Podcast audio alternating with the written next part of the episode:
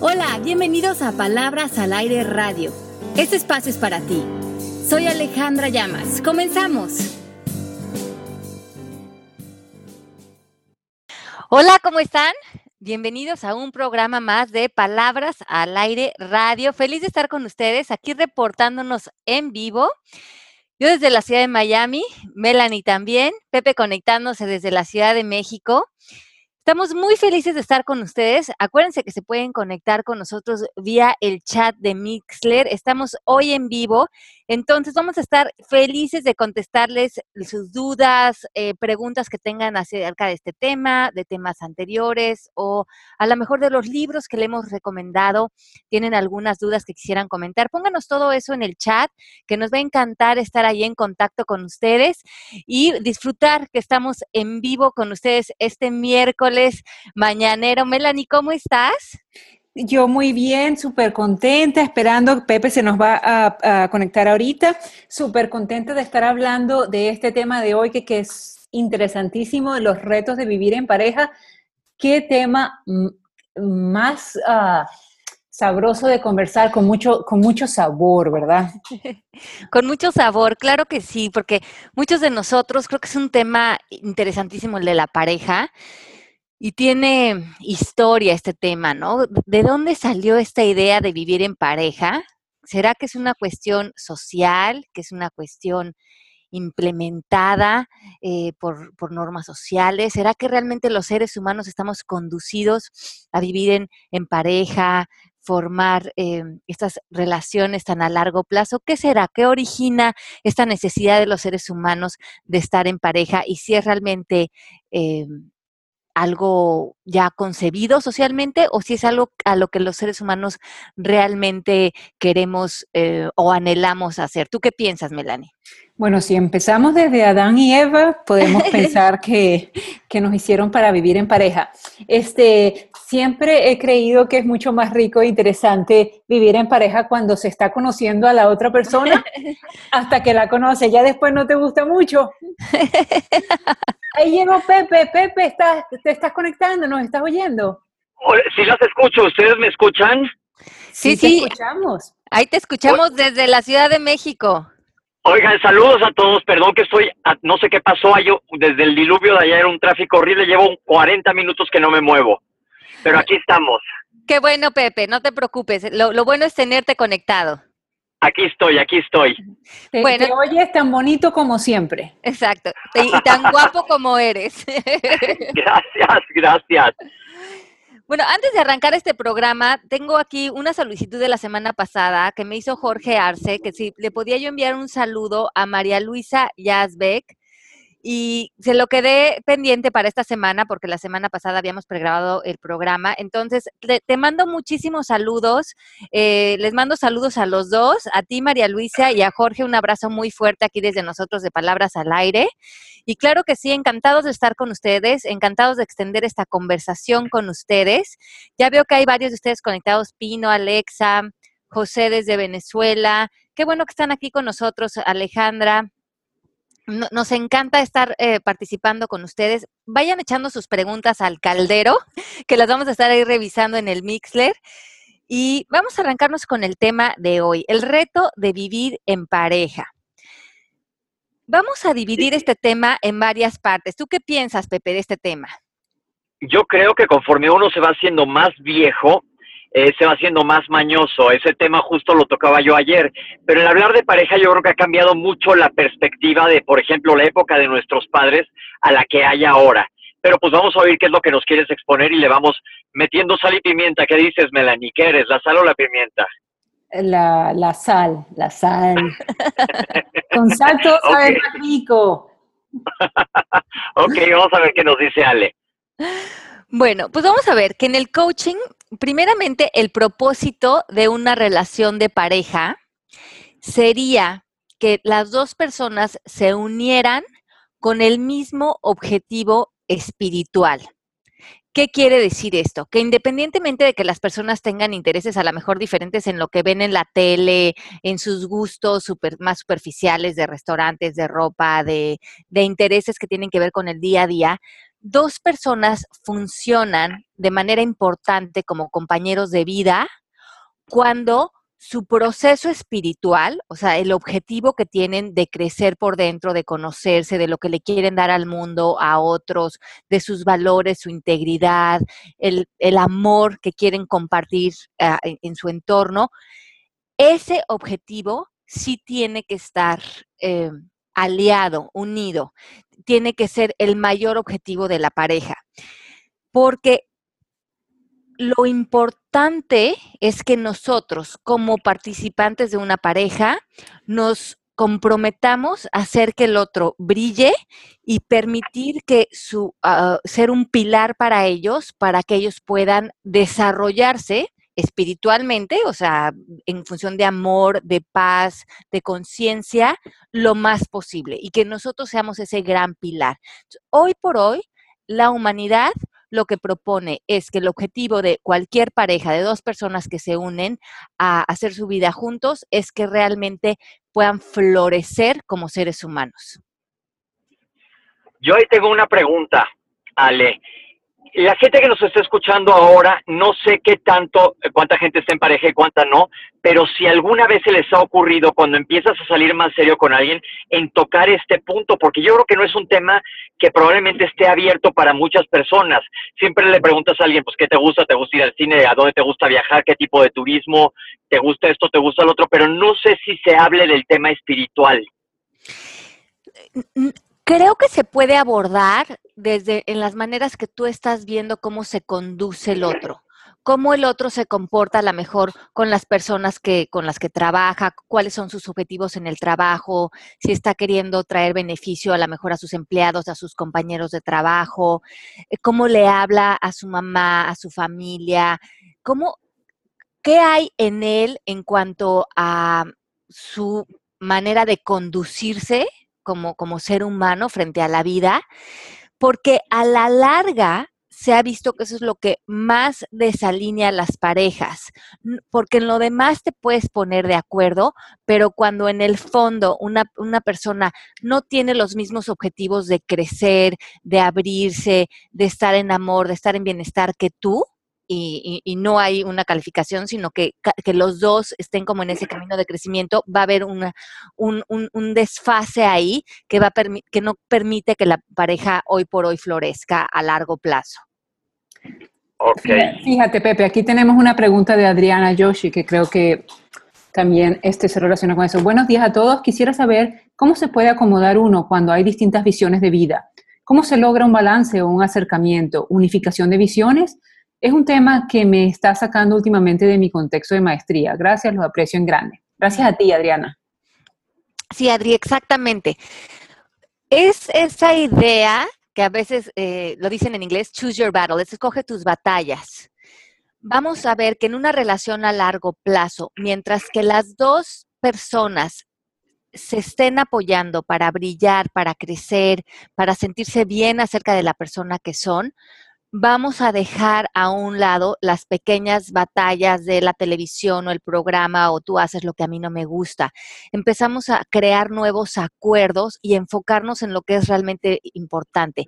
Una pregunta que nos tenemos que hacer aquí es, ¿cuál es el propósito fundamental en esta relación? Entonces, si el propósito fundamental es que a los dos nos gusten hacer las mismas actividades, probablemente no vamos a encontrar una persona con que tengamos eso. Entonces, ¿qué tenemos que hacer nosotros para crecer espiritualmente y ceder aquellas diferencias y que eso ya no sea un problema y un obstáculo en la, en la relación? Y ver, y ver la relación de una manera más madura, ¿verdad? Porque quizás en la noche nosotros nos ponemos un poquito ¿cómo se dice?, malcriadas cuando nosotros queremos comer carne o el, y el marido quiere comer pescado y, nos ponemos a pelear por qué restaurante queremos ir o qué programa podemos ver. Nosotros siempre tenemos que ver un poquito más allá en vez de estar, eh, qué sé yo, a veces yo pienso, y ustedes saben que yo soy medio machista. Este, nosotras, las mujeres nos ponemos un poquito tontas y un poquito a pelear por todo, generalmente también en aquellos días del mes y hay veces nos ponemos canzonas, ¿verdad? Y entonces, este, eh, eh, de esas son las luchas, las pequeñas tontas luchas de las que estamos hablando que deberíamos dejar pasar, ¿no, Ale? Así es, porque esas pequeñas luchas desgastan mm, la relación cuando se vuelven algún constante. Y aquí es importante, y, y, en este tema tenemos que mencionar al ego. Y hemos hablado del ego en programas anteriores, pero todas las reacciones que vienen de nuestro cuerpo emocional, que tienen que ver con ansiedad, sentimientos de victimización, depresión, frustración, preocupaciones, miedo, envidia, ira, tristeza frente al otro, tienen que ver con el ego. O sea, aquí se desvanece la relación con la otra persona y con quien realmente te estás relacionando y peleando y defendiendo y atacando es contra tu propio ego y tu pareja te está sirviendo de espejo para hacer esto sin que tú te des cuenta de esa distorsión que está sucediendo en, en uno. Ahora yo tengo una pregunta. Por ejemplo, estamos hablando de que si vas a empezar una relación con alguien, busquen objetivos espirituales en común. Pero estoy seguro que mucha gente de la que nos esté escuchando probablemente ya tienen mucho tiempo en pareja. ¿Y qué sucede cuando una de las dos partes de la pareja ha agarrado un camino más espiritual o va por otro camino? Cómo pueden reencontrarse, cómo pueden encontrar un común denominador espiritual, cómo le hace, por ejemplo, una esposa que esté estudiando coaching del esposo que se ha dedicado totalmente a los negocios y no le interesa hablar de esto. Es mm, muy interesante que cuando una persona se pone a estudiar coaching o a hacer eh, procesos espirituales, si la pareja te está acompañando y te está apoyando y tú empiezas a cambiar tu lenguaje, tu discurso, tus reacciones, te vuelves proactivo en la relación, te, vuelves una persona que eh, eh, enseña, no desde darle lecciones a otros desde la palabra, sino a la pareja le empiezas a enseñar desde tu ejemplo, la otra persona es impresionante lo que permea de ti cuando tú estás haciendo un cambio y un crecimiento de conciencia. Muchas veces ni siquiera les tenemos que decir, mira, haz esto, haz lo otro. Con que nosotros aparezcamos diferente, nuestra pareja normalmente va a empezar a, tener también una transformación. ¿Por qué? Porque el ser humano tiene esta necesidad de subir su vibración energética y la manera en que la subimos es a través de estar en amor y estar en bienestar y estar en paz, porque esa vibración energética nos ayuda a estar más sanos físicamente, mentalmente y espiritualmente. Cuando estamos más sanos tenemos más posibilidades de sobrevivir. Es una cuestión de instinto de sobrevivencia.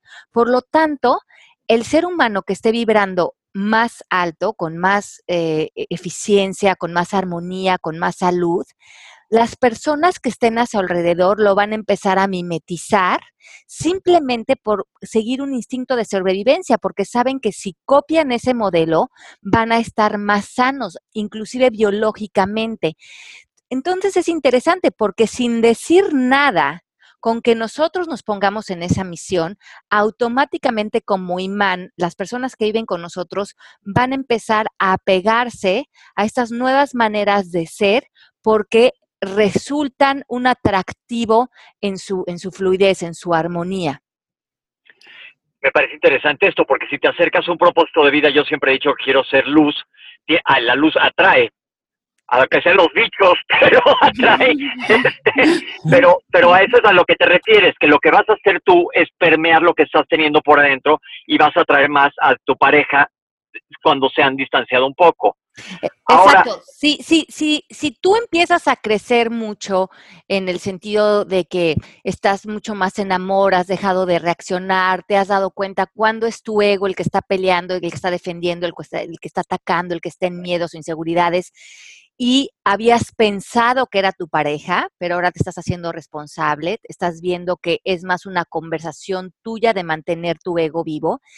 Y aquí es importante delinear que el ego hace esto y lo hace con la pareja le resulta muy fácil.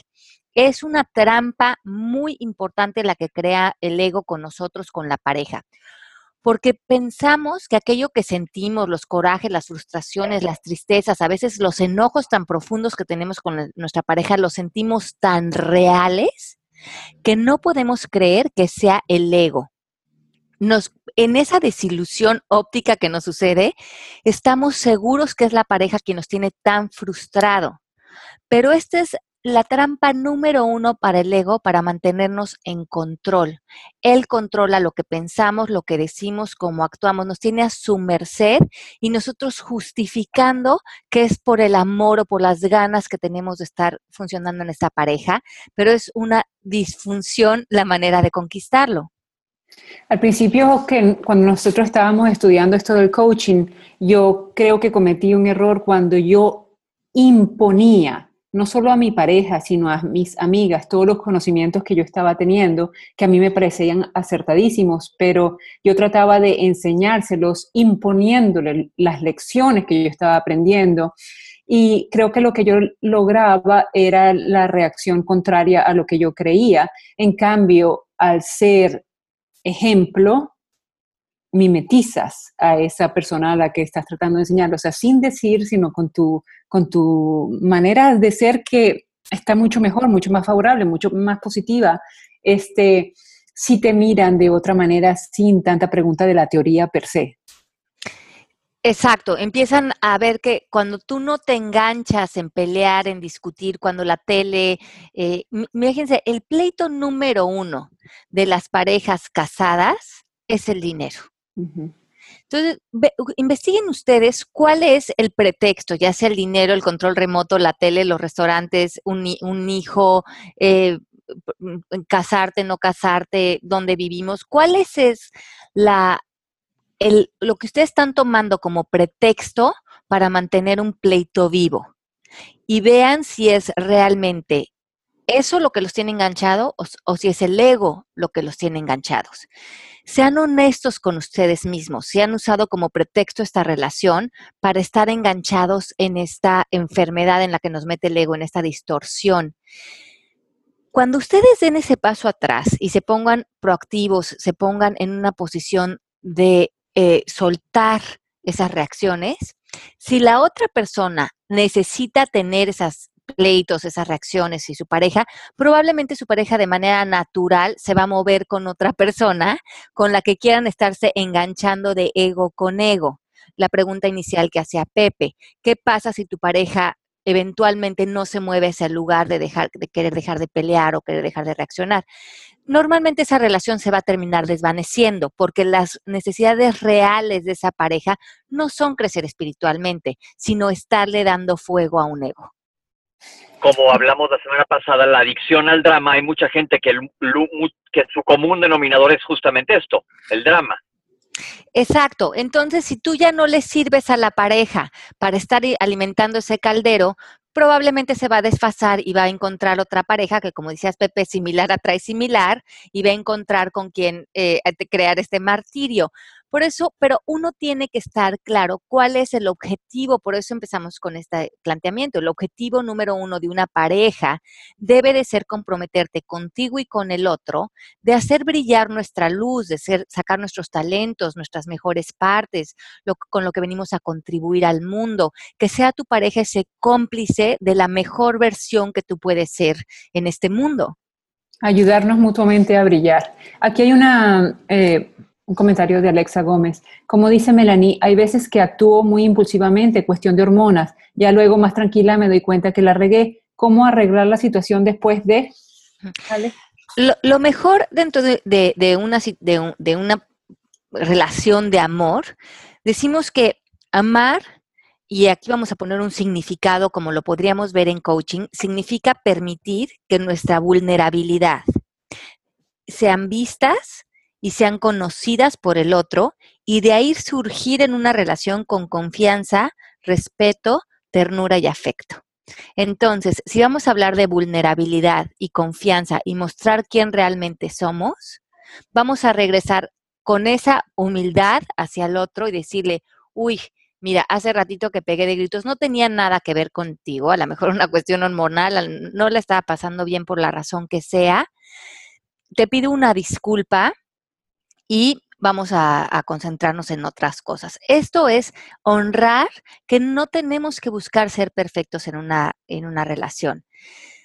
Muchos de nosotros vivimos en el trance de no sentirnos suficiente, de que por alguna razón llegamos a, nuestra adultez sintiendo que no somos suficientes o que no somos lo suficiente importantes o bonitos o guapos o merecedores de amor y que dado que ya creímos esto de nosotros, pues ¿cómo va a ser que alguien nos va a querer? ¿Cómo va a ser que alguien nos va a acompañar en nuestro camino de vida?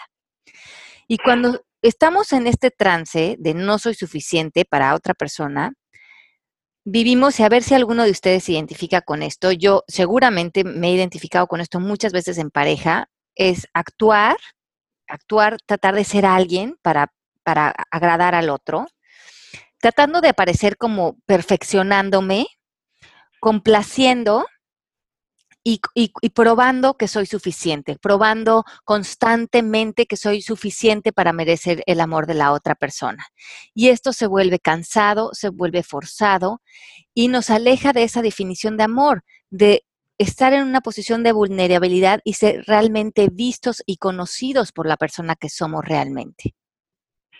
Yo creo que cuando estás conociendo a alguien siempre eh, la gente trata como pavo real de enseñar su mejor cara, ¿no? pero qué tanto o cuándo Ale, porque pues quieres, digo, no vas a decirle a alguien que empieza a salir, sabes que tengo un genio horrible y mis cajones son un desastre, etcétera. Pero ¿cómo le haces esa transición para cuando empieces a adquirir confianza de demostrar la vulnerabilidad? Porque hemos hablado aquí en el programa que el hecho de ser vulnerable te hace humilde y es un área de oportunidad. ¿Cómo brincar eso? ¿Cómo aplastar ese ego y verdaderamente desde un principio mostrar quién eres? Porque muchas veces dices, si me ve como alguien no sé, eh, muy demandante o si me ve como alguien muy exigente, va a salir corriendo. Y todo el mundo tiene miedo a quedarse solo desde el principio, cuando ni siquiera ha pasado nada.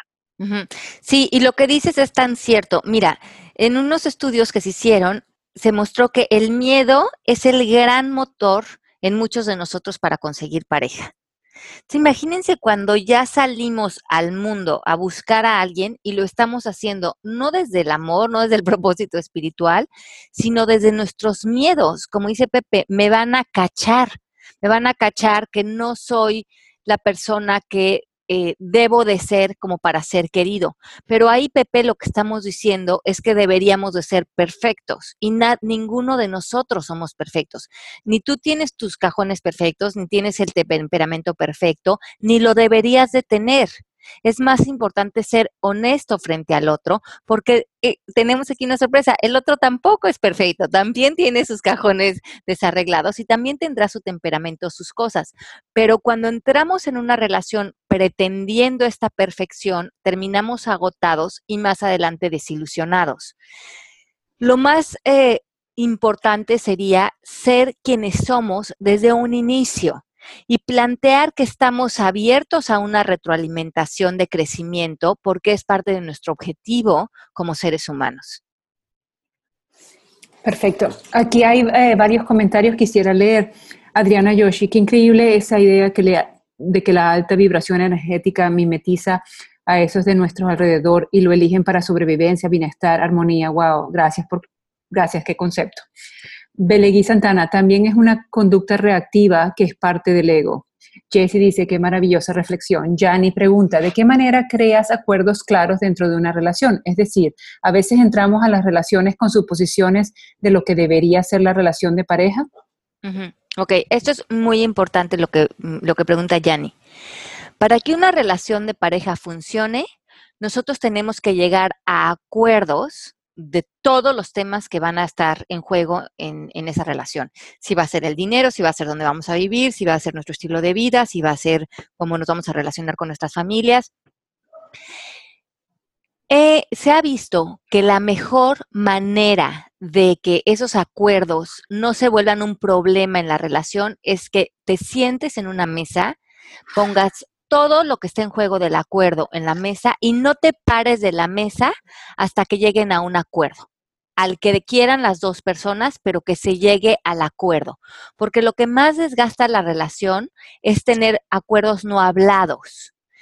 Seguir con unas situaciones a lo mejor de dinero o de tiempo o de organización o de viajes o de lo que esté en juego en la pareja y que esté semi hablado porque ahí lo único que estamos haciendo es tomar esos temas para crear calvarios en nosotros y para tener ese pretexto para seguir arrancando pleitos. Si tienes temas que vienes arrastrándote, siéntate hoy en la noche y no te pares de la mesa hasta que lleguen a un acuerdo. Y cuando se llegue al acuerdo, al que los dos decidan, no se vale volver a sacar el tema se comprometen a que el acuerdo funcione. En el momento en que quieran replantear por alguna razón el acuerdo, se dice, te solicito una cena esta noche o una reunión, nos vamos a juntar los dos porque quiero replantear el acuerdo que habíamos hecho. Y otra vez, no se vuelven a parar de la mesa hasta que no termina el replanteamiento. Y esto lo que evita es que cuando nos veamos nos estemos reclamando o estemos cayendo en frustraciones, porque nos hacemos 100% responsables de que si algo no está funcionando es porque nosotros no nos sentamos y tuvimos una comunicación efectiva con la pareja y estamos usando eso que venimos arrastrando para ir desgastando nuestra relación. Entonces aquí volvemos a la... Ah, perdón, Basmel. Cuando yo me estaba divorciando, nosotros teníamos ciertas reuniones donde teníamos que este, hablar de, todas las cosas difíciles que se hablan a través de un divorcio. Este, y había veces que durante la conversación nos decíamos, que ya, vamos a darnos vacaciones porque son tan, esas conversaciones te pueden, ¿cómo se dice?, desgastar tanto que nosotros decíamos que vamos a darnos vacaciones de aquí hasta mañana, por favor, sigamos disfrutando y mañana nos volvemos otra vez a sentar y volvemos a plantear el round 2 o el round 3 o, lo que falte por, por finiquitar, ¿no? Y, realmente creo que hace que las relaciones, aunque estés pasando por situaciones difíciles, pues eh, sea la mejor manera de llevar a cabo el acuerdo final. Así es. Y, sentarte y cerrar esos acuerdos, como dices, Melanie. Sentarte y a lo mejor tener esa plática incómoda o esa confrontación que no has querido tener, pero es necesaria porque estarla arrastrando ya no tiene que ver con el dinero, ya no tiene que ver con, con, los hijos o con la televisión o con las salidas, tiene que ver con que nos estamos enganchando a esos temas para tener eh, como sistemas tóxicos dentro de la relación. Y otra cosa, le hablas que mucho que la comunicación es clave, porque como tú dices, si los acuerdos no están claros, la, la comunicación está deteriorada y entonces empiezas a asumir y es cuando entran las piedras en los zapatos. Así es, entonces eh, ahí lo que dices, mantener la conversación clara, directa, hablar de frente, poner límites. Los límites son muy importantes en la relación, límites amorosos, acuerdos. Hemos hablado del lenguaje, ¿Qué, ¿qué, le estás pidiendo a tu pareja? ¿Qué promesas estás creando? ¿Qué compromisos? Porque sobre estos acuerdos y sobre honrar tu palabra se va a construir la confianza en la relación. Oye, y otra cosa que creo que es un punto importante que este fin de semana también salió en una conversación es, ya que tú tengas un acuerdo con tu pareja, no hagas caso de lo que opine la gente de fuera, lo que importa es que sea sólida tu pareja, ¿no? Porque les quiero poner un par de ejemplos. El otro día alguien criticaba a una pareja de gentes que yo conozco que es una pareja solidísima, se llevan muy bien, y alguien me dijo, es que son swingers. Le dije, pues a ti qué te importa lo que sean ellos, mientras ellos sean una pareja súper sólida, ¿no? Así es, porque cada pareja hoy en día tiene que encontrar qué le funciona, con qué es feliz. Y cada uno de nosotros, mientras estemos siendo honestos con el otro, de cuál va a ser nuestro estilo de vida, cuáles son nuestros gustos, qué nos hace felices. Cada pareja hoy por hoy tiene que encontrar su propia realidad, su propio bienestar. Espérame un segundito, pero si son swingers, significan que no están conformes con la pareja sexual que tienen. Pero pues si a ellos les funciona eso y están contentos así. Sí, mm, porque el, el, tema, Melanie, es que la pareja entre ellos, entre ellos estén siendo honestos. Y si entre ellos son honestos y entre ellos les funciona, la, la, eh, que eso es, las búsquedas sexuales las quieren hacer eh, paralelas y, es auténtico para ellos, el, el entorno eh, puede decir, a mí no me funcionaría o sí me funcionaría, pero el chiste es que ellos no se están faltando el uno al otro. O sea que... Eso, es a lo que voy. si ellos lo aceptan y ellos están bien con eso, perfecto, esa es su manera. Qué, qué moderno, qué moderno. Mira, aquí hay otros este, comentarios. ¿Y qué pasa cuando el acuerdo se rompe repetidamente y se repite una y otra vez? Pregunta Claudia. Ok. Decimos en coaching que cuando la palabra se rompe o el acuerdo se rompe, que es lo que se rompería es la palabra, se rompe algo. No nada más se rompe la palabra, sino se rompe la, mm, capacidad de crear un futuro con otros. Entonces, eh, porque decimos en coaching que el lenguaje crea y lo que crea es el futuro, no nada más describe, sino construye lo que vamos a vivir. Si nosotros estamos con una persona que no se puede comprometer, que rompe sus promesas, que no em, honra sus acuerdos, probablemente va a ser difícil construir un futuro con esa persona, porque el lenguaje lo que está, em, lo que no está permitiendo, que es lo importante en el coaching, es que utilizar esa gran herramienta de diseño para construir algo entre dos personas. Difícil construir algo entre dos personas, ya sea de pareja, de trabajo, de, cualquier futuro que, vaya a ser con alguien, si no podemos cumplir. Es como si, por ejemplo, yo le dijera en este caso a Melanie Mel, nos vemos todos los, y a Pepe, nos vemos todos los miércoles a las 12 para hacer el radio. Si alguien no se aparece y no crea el acuerdo, no lo cumple, lo que no se va a, fomentar es el futuro de hacer este proyecto juntos. Por más de que uno se aparezca, por más de que uno le eche ganas, necesitan estar las dos partes para que realmente se cuaje el proyecto, ya sea de todo tipo de proyectos que tengamos sobre la mesa. Sí, si mi marido me dice desde el principio, mira, si quieres ser swinger, no creo que habría acuerdo allí. Jani vuelve a preguntar, ¿de qué forma neutraliza situaciones que han causado dolor dentro de una relación? Ok, entonces, em, cuando nosotros estamos con una pareja, tenemos que entender que esa pareja, cuando nos está acompañando a lo largo de la vida, va a tener equivocaciones, va a tener... Eh, fallas, va a tener eh, cosas que a lo mejor que no son de nuestro mayor agrado. Nosotros tenemos que evaluar que la pareja en este proceso de vida se vuelve nuestro gran maestro. Nos viene a enseñar cosas acerca de nosotros, nos viene a enseñar cosas acerca de lo que nosotros tenemos que ver. Muchas veces nos espejean cosas. La pareja es el gran maestro para nosotros por la eh, cercanía y la intimidad que tiene con nosotros. Si, ha pasado algo, lo más importante es que no lo tomemos personal, así que nos salgamos de el por qué y nos movamos al para qué. Esta persona que está haciendo esto, ¿con qué fin? Para que yo vea qué. Y hay, hay, un libro interesantísimo que se los voy a, poner hoy como, como la lectura de hoy, que se llama eh, Radical Forgiveness o Perdón Radical. Y aquí la primera historia que habla es de una chica que está muy enojada con su marido porque siente que su esposo está poniendo toda la atención en su hija mayor, hija de un primer matrimonio, y ella está a punto ya del divorcio porque se siente traicionada, poco amada, poco vista, toda la atención del marido está en el otro. Y cuando ella se va a hacer el proceso de, que viene en el libro, los que estén interesados en leerlo, si ustedes piensan que están en una situación donde necesitan encontrar perdón radical, les recomiendo que lean este libro porque lo que plantea el libro es que las cosas que y las situaciones que, que, que muchas veces presentan nuestras parejas hay una lección para que nosotros veamos algo acerca de nosotros. Y ella traía una creencia de, eh, de, muchos años de que ella no era suficiente y, cuando, y había tenido un primer matrimonio que era infiel. Luego tuvo este segundo matrimonio donde él entonces enfoca su energía eh, a, la hija y ella lo que empieza a sentir, el dolor que empieza a sentir, no es tanto que él esté enfocado en la niña, es que ella siente que ella no es suficiente para el amor de nadie. Y cuando ella ve eso en ella y lo sana, se da cuenta que él orquestó todo esto a nivel espiritual, a nivel de alma, para que ella de una vez por todas lo pudiera sanar.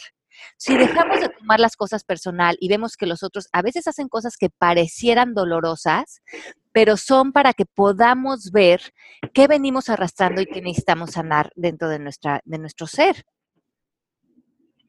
Hijo, yo creo que llevamos ya muchísima información, porque no les doy un resumencito primero. Cuando conozcan a alguien o estés con tu pareja preguntándote qué hay que buscar para que perdure, busquen un camino espiritual juntos. Quedamos en eso, ¿no, Ale? Así es. Dos, si tienes algún problema con tu pareja, comunícaselo, exprésate, siéntense y háblenlo y no dejen que pase el tiempo y que se meta esto a la relación y sea como un desengrane de la relación y mucha gente ignora el elefante en medio de la sala que yo creo que ese es un problema muy común, sobre todo en sociedades latinas como las nuestras, y entonces se va haciendo mucho más grande. Y tres, si ya traes algo que es repetido, repetido, repetido y no lo estás sanando, como preguntó Yanni, pues a lo mejor es momento de moverte hacia otro lado. Sí, a lo mejor el problema no está allá afuera. A lo mejor se te está repitiendo y repitiendo una lección de algo que tienes que sanar en ti. Y estas personas están actuando una y otra vez una circunstancia para que tú de una vez sanes alguna creencia que traes adentro de ti y que se espejea cuando estos eventos suceden. Aquí pregunta Michelle, ¿y qué pasa cuando después de hablar y se supone que ya hubo acuerdos, uno de ellos sigue enganchado en la historia? Ok, entonces, eh, la historia tiene que ver con el ego. Eh, Michelle, te mando un beso grande. Entonces, cuando, eh, nosotros podemos pedirle, hacerle la petición, poner límites al otro de a qué tipo de conversaciones nos, nos, vamos a enganchar también nosotros. Entonces, podemos hacer una petición de esto ya lo hablamos, nos sentamos, hacemos el ejercicio del acuerdo, que es no pararnos de la mesa hasta no terminarlo, y en ese acuerdo soltar la historia. Si la persona sigue repitiendo la historia, decirle, parte del acuerdo era soltar las historias, soltar los reclamos. Si no lo puedes hacer, no lo dirijas hacia mí, dirígelo hacia otro lugar, hacia tus amigos, hacia tus tías, a quien se quiera nutrir de la historia. Yo aquí ya no voy a hablar de ese tema. Y terminar, porque nosotros tenemos el poder de decir qué tipo de relación, eh, de, conversaciones tenemos con la pareja y es importante elegir conversaciones que construyan, no que nos destruyan. Perfecto. Belegui pregunta, Ale, ¿qué es confianza y cómo se emplea desde la visión del coaching? Confiar significa eh, soltar la guardia. Eh, confiar no nada más en nosotros, confiar en que la persona que está eh, frente a nosotros es con la que debemos estar, confiar en nuestra capacidad de amar, confiar en que podemos ser amados, confiar en el universo, confiar en que las cosas suceden para mí y que el universo ni las personas están en contra mía, que yo puedo eh, confiar en, también en poner límites, en moverme del lugar, en usar mi lenguaje para construir la relación que deseo y confiar en que ya la persona que soy hoy soy perfecta para ser amada. No tengo que ni complacer, ni cambiar, ni pretender ser nadie que no soy. Confía que la persona que ya eres hoy puede soltar el cuerpo, se puede relajar, porque eso es lo que realmente te va a poner en una apertura de amor. Decimos que el amor no es algo que damos, eh, unos a otros, sino que el amor es algo que nutrimos y crecemos día a día. lo, crecemos y lo nutrimos en nosotros y lo compartimos con otros. Y es algo de todos los días, es algo que estamos como cocinando constantemente. Sí, Ale, pero cuando uno tiene confianza en uno mismo y uno se siente segura y uno deja ir al marido y viene otra y ¡pum! Entonces confía en que ese no era ya el hombre para ti, confía que esa relación ya era, eh, lo mejor para ti es que esa relación ya terminara porque viene algo nuevo para, para ti, como nos ha sucedido a muchos de nosotros, pero confía en que esa apertura, eso que se logra cuando el otro se va, es lo mejor para ti, que no es una posición de víctima, sino, ah, ok, el universo me hizo favor de que apareciera otra persona y me retirara este personaje del camino porque ya había cumplido su, su eh, misión conmigo y hoy viene otra persona que se va a alinear a mis objetivos y a seguir creciendo conmigo. Víctima va a ser la que se lo quiera llevar. Ok. Abel, hola Abel. Uno de los tantos tópicos es conocer y aprender de las necesidades afectivas de ambos, luego ejercer el arte de complacerse. Saludos, muchos saludos, Abel. Sí, Abel, ¿cómo no? Eso es tan cierto, porque Em, yo me acuerdo desde muy chiquita, mi mamá siempre me dijo, Ale, búscate una pareja que tenga las mismas necesidades emocionales que tú. ¿Qué quiere decir esto? Que una pareja que quiera, tenga las mismas necesidades de pasar tiempo juntos, de abrazarse, de escucharse, porque como seres humanos también tenemos necesidades emocionales diferentes. Y si tú eres una persona que necesita eh, o que le gusta mucho estarse abrazando, ser cariñoso, tener cenas románticas, y te consigas una persona que no tiene esas necesidades emocionales, no es que no te quiera, sino que tiene una manera diferente de mostrar el afecto. Entonces también busquen personas que tengan esa similitud en la manera de eh, construir y nutrir el amor. Aquí Jessie eh, comenta, Ale, hablas mucho de un futuro juntos y ustedes han compartido de vivir en el presente. Yo tengo una pareja que solo veo cada dos meses por tres meses por cuestiones de trabajo y sus circunstancias pudieran estar en contra de formar un futuro juntos por su profesión. Sin embargo, aceptamos esta situación y vivimos así por tres meses felices, sin ganas de perder el tiempo, porque no nos vemos por dos meses. En las creencias se pensaría que esto no funcionará, pero tenemos años así. Pues les está funcionando muy bien. No, y, aquí hablamos de un futuro, por ejemplo, en este caso es así. Nosotros no hablamos de que un futuro sea eh, vivir juntos en la misma casa bajo el mismo techo. En este caso, Jessie nos presenta una manera de crear un futuro juntos, donde se ven eh, cada, dos meses, por lo que entiendo, y, y, está perfecto. ¿Cuál es el futuro que tú vas a construir? Pero tú te, te das cuenta que estos acuerdos de cada cuánto se ven, cómo, dónde, se han logrado a través del lenguaje, y eso es lo que los dos tienen claro. Muy bien.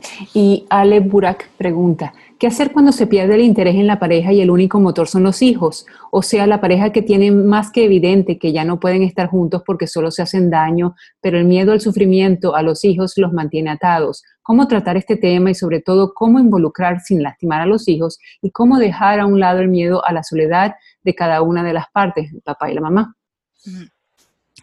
Mm, si volvemos a la premisa número uno, que el objetivo de una relación de pareja hoy por hoy es nuestro, brillar, nuestro florecer, nuestro crecimiento espiritual, nuestro nutrirnos unos a otros a ese nivel.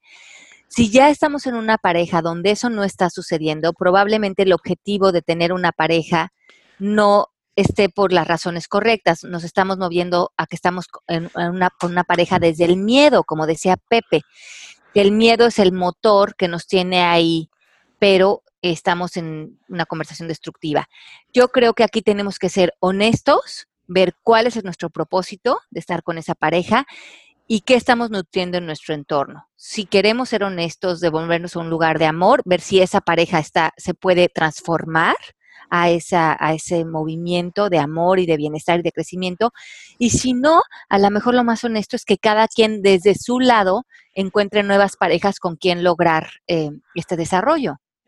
Hay un fenómeno que ha pasado en el, bueno, no sé si es un fenómeno, en el colegio que era cuando los niños se graduaban de bachillerato ya o de la prepa de ustedes, al año siguiente habían muchos, muchos divorcios porque se veía que las parejas estaban juntas solamente por hasta que los niños se fueron para el college. Ya después no había nada en común de, con ellos.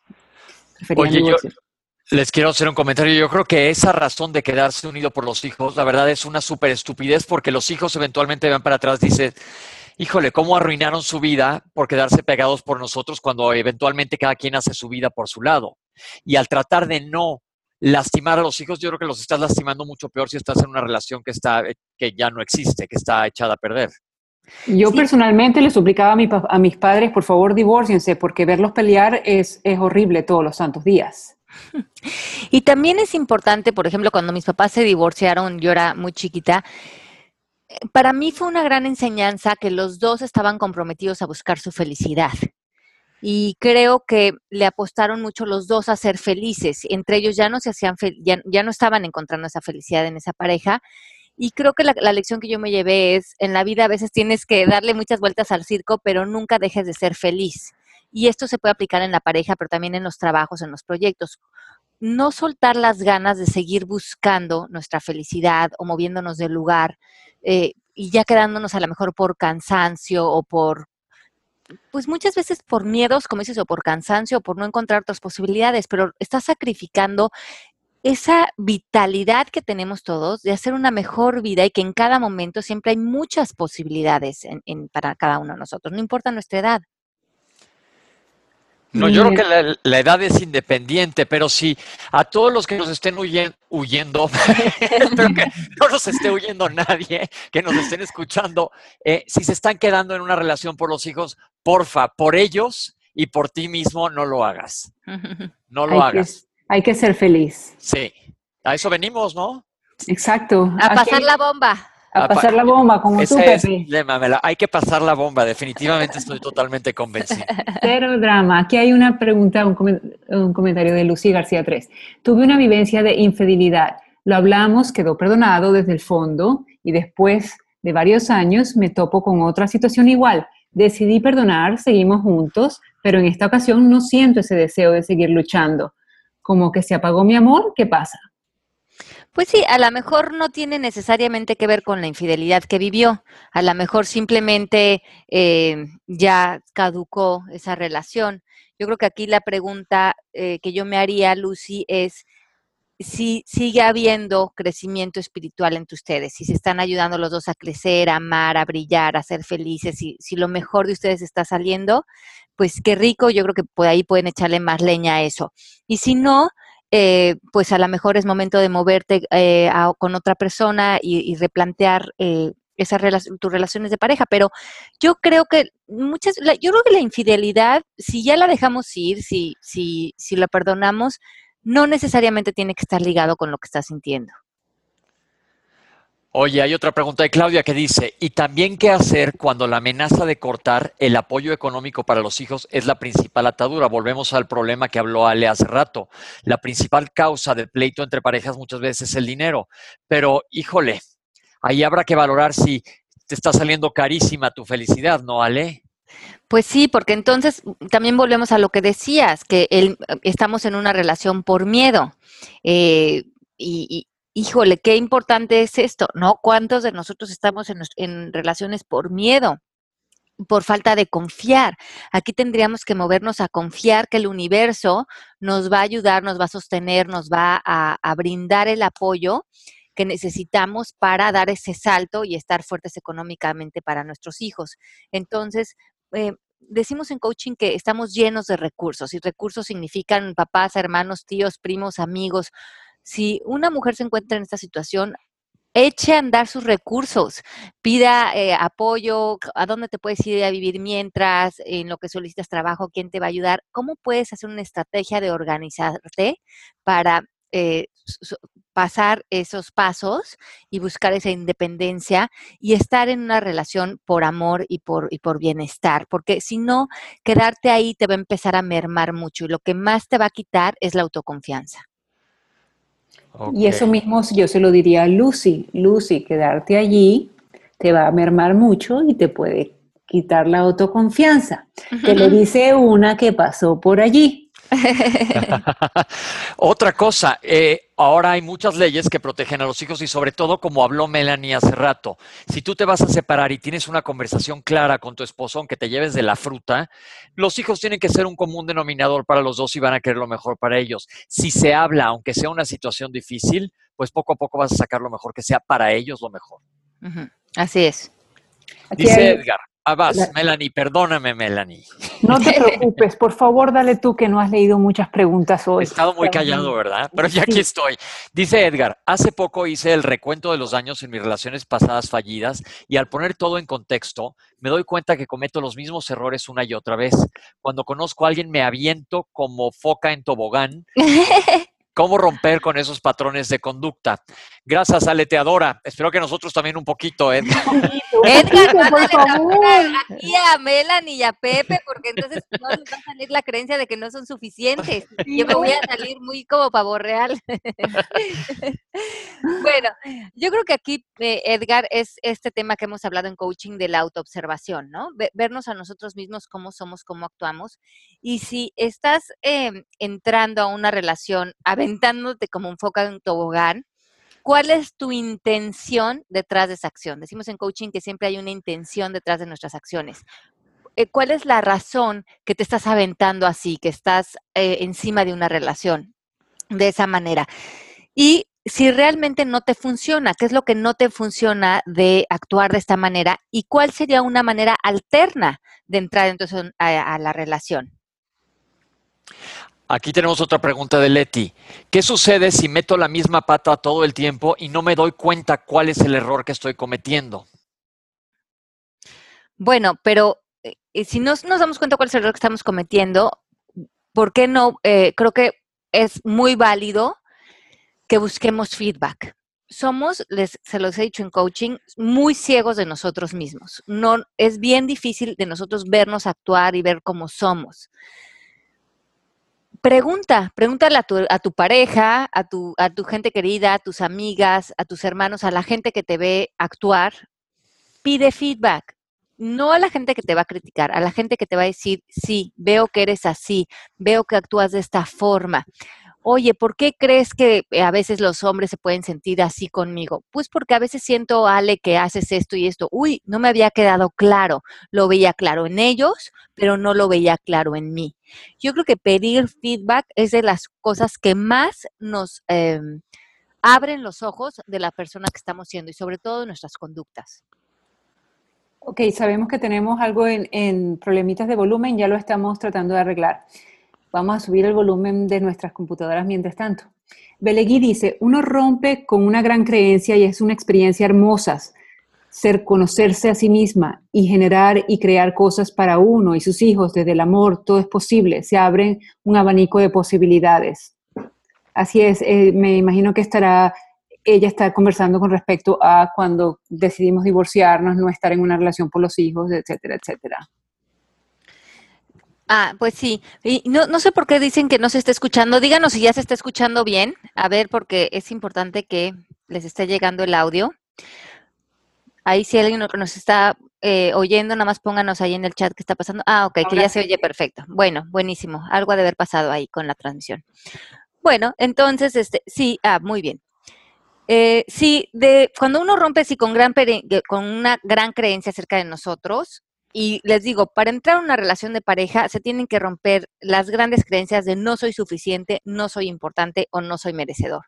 Porque si no, entramos a las relaciones de pareja con una necesidad de que la pareja nos dé valor, que la pareja nos haga sentir importantes, nos haga sentir suficientes, nos haga sentir eh, bellos o merecedores del amor o nos dé lo que nosotros mismos no estamos pudiendo dar. Nosotros no podemos amar al otro si no nos amamos a nosotros mismos. La capacidad de amar tiene que ver con la capacidad en la que nosotros nos amamos. Me encanta eso que dices porque mencionaste una palabra clave. ¿Cuál es la necesidad de buscar una pareja? Primero, a mí hay una frase que me gusta mucho que dice que la relación más importante que, que vas a tener en tu vida es la que tengas contigo mismo. Y si eventualmente encuentras a alguien que se enamore de ese ti, del que tú estás enamorado, pues ya la hiciste. Entonces partamos desde donde dice Ale, de que te quieras a ti mismo para que llegue alguien más, pues que te quiera que quiera ese tú que tú ya quieres. sí, exacto. Ay, Pepe, yo te quiero. Son un poco trabalenguas, pero sí se entendió, ¿no? Se entendió perfecto. Good. enamorarse de ese tú que tú ya tienes. Exacto. Oye, pues fíjense que este, este tema es muy extenso porque hay está toda la parte de las declaraciones en la relación de pareja, que teníamos tanto material para hoy que ya se nos fue la hora, pero ¿qué te les parece si lo dejamos pendiente y que sea nuestro tema de la próxima semana? Damos como una parte dos a esto y hablamos de cómo influyen las declaraciones de pareja en, la, eh, eh, en nosotros en función de la pareja que seleccionamos. Se me hace genial. ¿Por qué no todos los que nos están escuchando van pensando preguntas para la próxima semana y las vamos incluyendo en lo que les estemos platicando el próximo miércoles? Buenísimo, pero antes de terminar aquí hay una buenísima. ¿Cómo plantear a la pareja ese crecimiento y plantear el dejar los vicios pasados? Qué buena pregunta. Ahora sí que sentándonos a crear nuevos acuerdos, como hemos dicho.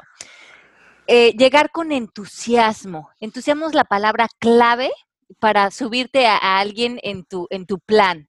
Si no hay entusiasmo, no vamos a llegar muy lejos. Pensé mal, entusiasmo para subirte a alguien. Ah, caray. Ah, la pareja. ok, es esencial, exacto, como lo quieran pensar, pero si no hay entusiasmo. ¿Qué, curra, Melanie? no fui yo, fue Ale. Eh, no hay que perder el entusiasmo, eso sí. No hay que perder el entusiasmo en todos sentidos con la pareja, porque ese entusiasmo es la energía magnética que nos va a llevar a los grandes gozos. Entonces, el entusiasmo de crecer espiritualmente, el, el entusiasmo de estar con la pareja. Y aquí dice Yanni, el entusiasmo viene de Ezeos, poseído por Dios. Exacto. Entonces, imagínense, si estamos poseídos por Dios, hay que desde esa posesión de Dios poseer las posibilidades dentro de la pareja y llevar ese entusiasmo de qué es posible para nosotros hoy, a dónde podemos proyectar esta relación y qué tanto podemos eh, crecer juntos como seres humanos. Me parece un gran planteamiento. Suena padrísimo. Eso de poseído por Dios nunca lo había oído y suena un poco como, como radical. Y me imagino como poseído, me imagino a alguien así tipo Carrie, pero bueno, se, se, vale. Vamos a hacerlo desde un lado bueno. Todo acuérdense que lo que importa es desde dónde viene dentro de ti. Exacto. Entonces, eh, les mandamos muchos besos a Michelle, Ale, eh, también te mando un beso grande. Graciela, aquí nos puso en el chat el link del libro de Radical Forgiveness, que también lo tienen en español. De verdad que lean ese libro las personas que sienten que tienen que dejar a un lado algún tipo de resentimiento. Dense cuenta que eso nada más tiene que ver con el ego y no con la pareja. Este, aquí dice Edgar que cada vez que termine el programa se siente poseído por Dios con tanto aprendizaje. Yo también, somos dos. bueno, se vale, qué bueno, qué bueno, qué bueno. Oye, pues antes de irnos, eh, voy a hacer un pequeño anuncio. Comenzamos con una certificación online este septiembre 9 a las personas que tengan inquietud de certificarse con nosotros, escríbanos a mari.alejandrayamas.com para que les demos información y se unan al grupo que inicia este septiembre 9. Eh, muchísimas gracias por acompañarnos. Pepe, Melanie, palabritas. Ya pues nada más, ya dijimos muchas palabras al aire, pero otra más es que nos vemos la próxima semana y les mando yo un abrazo grande. Sí, nos vemos la semana que viene, esta noche, cuando salgan de sus trabajos, ahorita mismo si están con sus parejas, ya saben, este, enfóquese en el largo plazo, en no tener la razón, más bien ser feliz, este, y en tener entusiasmo. Platiquen, platiquen, hablen lo que les esté molestando, lleguen a un interés común. Exacto, y no se paren de la mesa hasta que no terminen el acuerdo. Ok, nos vemos el próximo miércoles. Un abrazo muy fuerte a todos. Gracias Pepe, Melanie, gracias a todos los que nos escuchan. Un beso muy grande. Bye bye. Un beso, chao, chao. Esto fue Palabras al Aire Radio con Alejandra Llamas. Te esperamos en vivo la próxima semana.